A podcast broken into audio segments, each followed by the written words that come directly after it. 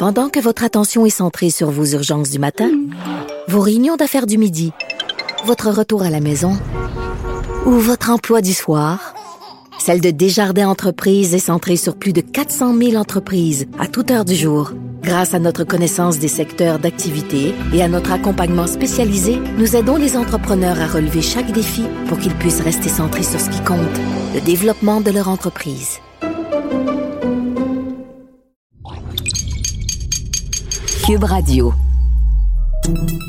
Salut, c'est Charles Dran avec l'équipe dans 5 minutes. On s'intéresse aux sciences, à l'histoire et à l'actualité. Aujourd'hui, on parle d'impression 3D. Le 8 juillet 2022 était assassiné en pleine rue Shinzo Abe, ancien premier ministre au Japon, par un tireur qui s'était lui-même imprimé son fusil avec son imprimante 3D. Dans ce cas-ci, hein, les armes imprimées, dont les premiers fichiers en open source ont été mis en ligne en 2013 par un collectif pseudo-anarchiste, c'est clair, c'est pas la technologie 3D qui est à blâmer, mais bien l'utilisation qu'on en fait. Hein. On peut aussi imprimer des prothèses sur mesure, faire tout un tas d'autres miracles avec l'impression 3D, mais au revers de la médaille de cette prouesse technologique, il y a la diffusion ouverte de fichiers qui servent à imprimer donc des composantes de fusils, qui plus est indétectables. Alors qu'en est-il de cette technologie d'impression 3D? Qui sont ces personnes qui se sont mis à imprimer des armes et qui partagent leurs exploits sur les réseaux sociaux. Quelle perspective aussi pour demain? Voici Benoît Mercier. Depuis plus d'une dizaine d'années, l'impression 3D, aussi appelée fabrication additive, possède à la fois le potentiel de révolutionner la chaîne d'approvisionnement en donnant aux consommateurs des outils nécessaires pour créer des produits de toutes sortes, mais aussi d'engendrer de sérieux problèmes de sécurité avec l'impression d'armes de poing et d'armes semi-automatiques. Les principes derrière l'impression 3D ne datent pas d'hier. En 1981, Hideo Kodama, de l'Institut municipal de recherche industrielle de Nagoya, au Japon, a tenté de développer un système afin de concevoir rapidement des prototypes en appliquant couche à couche une résine photosensible durcie par lumière UV. Kodama n'a pas été en mesure d'obtenir de brevet pour la technologie pour laquelle il est reconnu mondialement comme l'idéateur. Ses travaux ont toutefois été repris par plusieurs équipes de scientifiques à travers le monde, qui ont perfectionné le processus pour arriver à l'itération que nous connaissons aujourd'hui. En somme, l'impression 3D consiste à appliquer par étapes de fines couches de matériel afin de concevoir un objet en trois dimensions. Le processus est rendu possible grâce à un fichier de type CAD, Computer Aided Design, ou conception assistée par ordinateur en français. L'application du matériel se fait à l'aide d'une tête d'impression guidée par des rails robotisés. Si la nature du matériel et les mécanismes d'impression peuvent varier selon les besoins de l'industrie ou des fins auxquelles on conçoit l'objet, ils restent sensiblement les mêmes. Les CAD, qui contiennent une représentation virtuelle de la forme que l'on désire obtenir, peuvent être créés et édités à partir d'un simple ordinateur personnel. Cette relative courbe d'accessibilité, combinée à la chute des prix des imprimantes 3D personnelles dans les années 2010, a aidé à rendre la fabrication additive à la portée du consommateur moyen. C'est aussi à cette période que les choses se compliquent, alors que la technologie est adoptée autant par l'industrie de l'aviation du milieu médical, par les hobbyistes et même par l'industrie du textile, certains acteurs ont plutôt perçu dans l'impression 3D des possibilités plus houleuses. The project will, I think, empower individuals in a very obvious and direct way.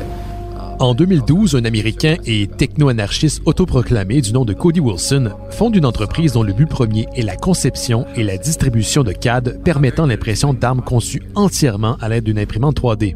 Obviously, it's going to carry that controversy with it, no matter how you say it, because it's just like printing guns. But we wanted to do it. Un an plus tard, la société texane rend disponible sur son site Internet le CAD de The Liberator, la première arme de poing créée entièrement par fabrication additive. Celle-ci est composée de 15 parties qui peuvent être imprimées sur une période de 20 heures. Elle ne nécessite qu'une pièce de métal dans son mécanisme qui lui permet de tirer qu'une seule balle. Cette limitation, par contre, ne semble pas être un frein à l'intérêt qu'elle suscite, puisque dans les 48 premières heures seulement après sa mise en ligne, les plans de The Liberator sont téléchargés 100 000 fois par des individus répartis à travers le monde. There we go.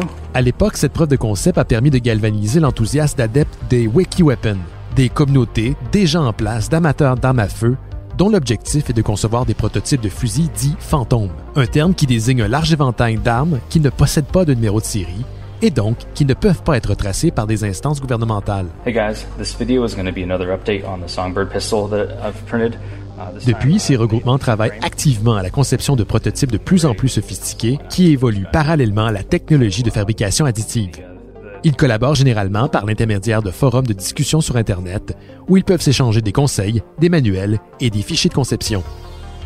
Les modèles nés de ces collaborations sont à la fois basés sur des fusils existants, des ébauches entièrement uniques ou des pièces spécifiques qui permettent de contourner les réglementations en place sur le contrôle des armes, des lois qui sont difficilement applicables dans le cadre d'armes imprimées.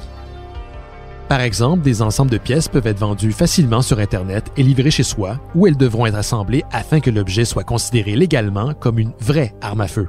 Okay, and last but not least, we're going to do the 357. Oh man, that has some recoil. S'il est vrai que les premières versions des armes imprimées étaient peu fiables, elles sont désormais devenues de plus en plus efficaces et redoutables avec les années. Aujourd'hui, loin derrière les jours où on ne pouvait tirer qu'un seul coup, il existe désormais des dizaines de modèles en circulation qui peuvent aisément compétitionner avec ceux des fabricants autorisés. Il n'est plus question que de pistolets, mais également de mitraillettes semi-automatiques. L'arrivée des armes imprimées dans les milieux criminels a pu être observée par différents corps policiers autant aux États-Unis qu'en Europe. On les retrouve de plus en plus sur les lieux de fusillade, entre les mains des organisations criminelles ou les groupes terroristes d'extrême droite, et la tendance est en croissance. Bien que pour l'instant leur utilisation demeure marginale, les criminologues prédisent que le taux d'adoption est susceptible d'augmenter avec les années, plus la technologie de fabrication se simplifiera. En effet, selon Christian Globa, un expert en balistique de l'Université française de Rouen, l'impression métallique 3D pourrait devenir abordable au cours de la prochaine décennie, ce qui rendra les armes artisanales plus durables et plus fiables. Face à des législations faibles, l'impossibilité de réglementer Internet et la distribution de CAD, l'impression 3D a donc le potentiel de se révéler comme une boîte de Pandore qu'on n'aurait pas soupçonné à ses débuts.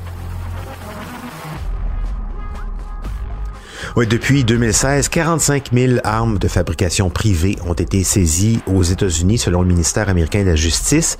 Le Québec n'est pas épargné. En mars 2021, un Sherbrookeois de 24 ans a été arrêté près de la frontière américaine avec 249 armes en pièces détachées, imprimées.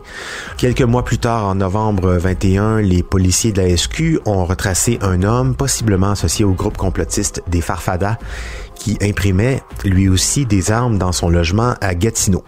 Un couple de Montréal a également été arrêté en rapport avec la fabrication de ces armes fantômes. Fantômes, oui, parce qu'elles sont indétectables, mais fantômes aussi parce que comme elles n'ont pas de numéro de série, elles sont difficilement comptabilisées par la police. Merci Benoît Mercier. C'était en cinq minutes.